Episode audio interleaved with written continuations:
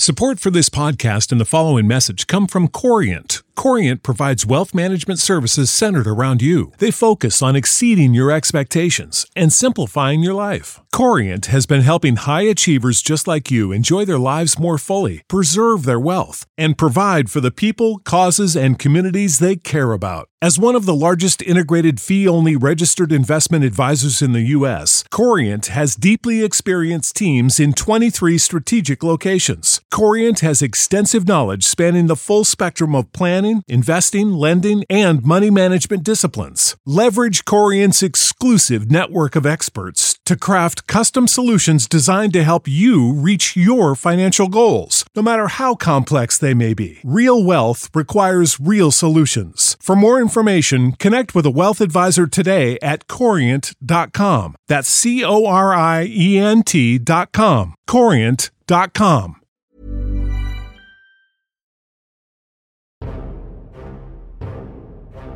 D'Ajaccio à Waterloo, de son sacre à son exil à Sainte-Hélène, le plus célèbre des empereurs français se raconte. Une série audio librement adaptée du roman graphique Moi, Napoléon, édité par Unique Héritage Édition, à retrouver dès le 7 avril 2021 dans toutes les bonnes librairies.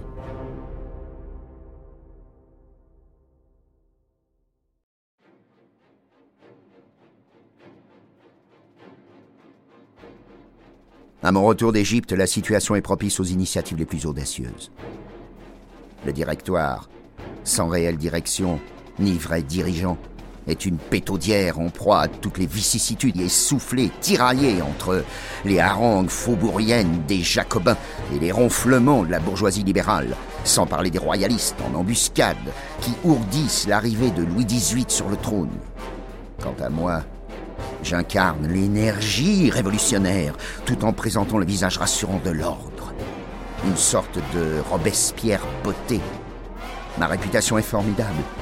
Et mes mains sont encore vierges de toutes les salissures de la politique. J'apparais alors comme une solution. CIS a déjà tout manigancé. Après avoir obtenu la démission du directeur Barras grâce à Talleyrand et rallié le Conseil des Anciens à notre cause, il espère obtenir de la seconde assemblée législative le Conseil des 500, une refonte du pouvoir autour d'un gouvernement plus resserré. Le plan est simple, mais risqué. Il s'agit d'agiter la menace d'un complot anarchiste pour éloigner de Paris le Conseil à Saint-Cloud et opérer ce changement en catimini.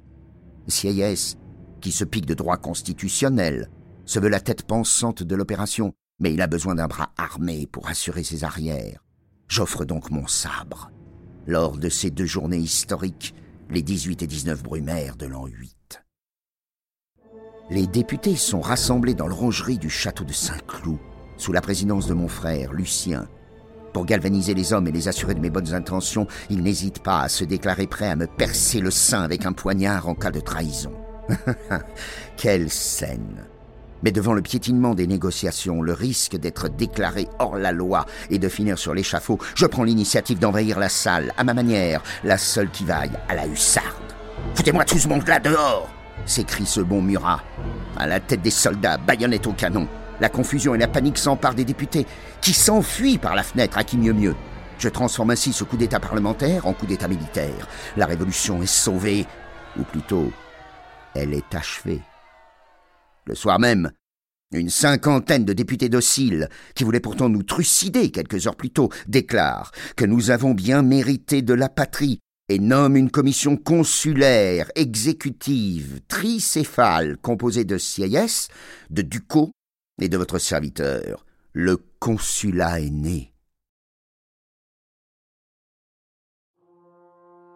Me voici consul, le citoyen premier consul de la République, je dois vite me mettre au travail, car il y a péril en la demeure. Tout est à réformer, à refaire, pour ainsi dire. Les Français sentent le besoin d'un gouvernement fort, après le tumulte de tant d'années si instables. Il est grand temps de mettre un terme à cette pagaille parlementaire et un peu d'ordre entre toutes ces factions d'idéologues qui tiraillent cette pauvre France comme des chiffonniers. Je m'entoure d'hommes de toute obédience, Cambacérès à la justice, Fouché à la police et Talleyrand, cet homme de tous les vices, à la diplomatie. Les anciens terroristes coopèrent avec les princes. La réconciliation nationale est le premier tour de force de mon mandat.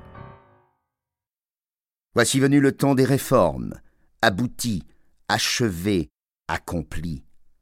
Je dote les départements de préfets, les districts deviennent des arrondissements, le canton est créé. À chaque échelon territorial, j'irrigue la France d'une administration saine, grâce à des hommes honnêtes et compétents. J'ai la conviction que les administrateurs doivent être indépendants de leurs administrés et dévoués au service de l'État plutôt qu'à leurs intérêts électoraux. Ainsi, les impôts entrent enfin dans les caisses de l'État, demeurées vides pendant trop d'années. Je crée la Cour des comptes et fonde la Banque de France, à qui j'accorde le privilège d'émettre des billets plus faciles à faire circuler que l'or et l'argent. Avec le Concordat, je finance le culte et rétablis les droits de l'Église catholique persécutée depuis la terreur. Je pacifie encore le pays en levant le bannissement des aristocrates émigrés. Les principaux laits de la Révolution sont sauvés et la France est apaisée. Je couronne toutes ces réformes d'un corpus législatif inédit, ma vraie gloire, plus précieuse que n'importe quelle victoire sur les champs de bataille, une gloire que rien n'effacera et qui vivra éternellement, c'est mon code civil. La paix à l'intérieur précède la paix à l'extérieur, grâce à la victoire décisive de Marengo, en amont de laquelle j'ai surpris les Autrichiens en franchissant le col du Saint-Bernard dans les Alpes avec toute mon armée, comme jadis Hannibal, avec ses éléphants. L'Angleterre, bon an mal an, est contrainte à la paix que je déclare au monde. C'est le traité d'Amiens.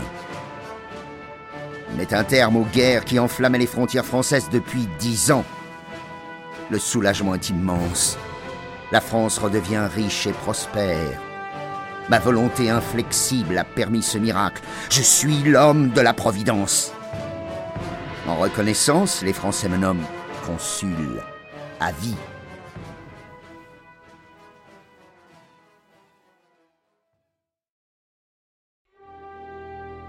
Ce soir-là, je suis fourbu, presque terrassé par une journée de travail harassante.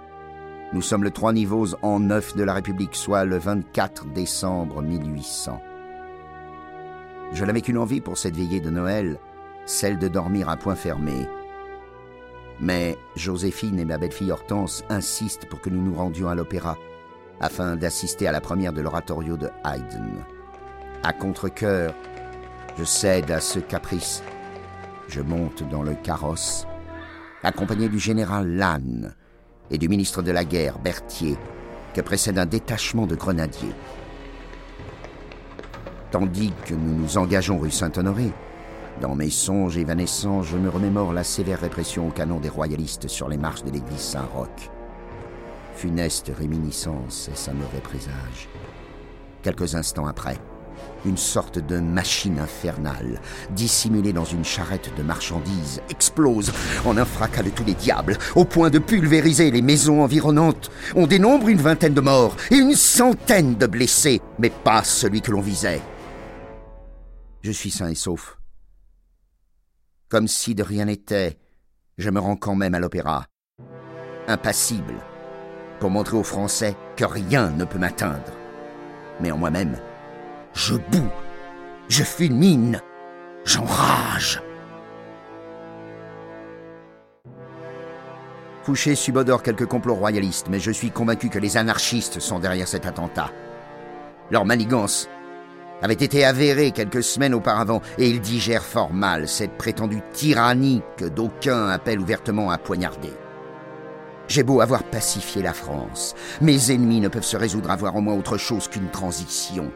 Hélas pour eux, je ne suis ni Cromwell, ni Monk, et ces Brutus aux petits pieds connaîtront le prix de ma colère. Peu importe qui est coupable. Cet attentat est une aubaine pour faire le ménage. Je frappe les factions sans ménagement, coup sur coup. Les Jacobins suspectés de conspiration sont exécutés ou déportés. Quant aux royalistes, dont la responsabilité est prouvée quelque temps après, je mets fin à leur espoir de restauration. Georges Cadoudal, l'intrépide chef Chouan et ses conjurés sont capturés et guillotinés. Je vais même jusqu'à faire enlever le duc d'Anguin au-delà des frontières françaises. Épilogue de cet horrible attentat, l'arrestation de ce prince de sang de la Maison de France, le dernier Bourbon de la branche Condé, le propre cousin de Louis XVI, indigne toute l'Europe, qui voit en moi un assassin. Il est peut-être innocent, mais la raison d'État exige sa mort. Son exécution convainc le peuple de ma volonté inflexible de balayer définitivement les ruines de l'ancienne dynastie. C'est le moment propice pour ériger un nouveau trône sur lequel je peux asseoir fermement mon pouvoir. Cette série audio vous a plu? Découvrez la vie du plus célèbre des empereurs français avec le roman graphique Moi, Napoléon, édité par Unique Héritage Édition. 150 pages, entre romans et bandes dessinées, à retrouver dès maintenant en librairie.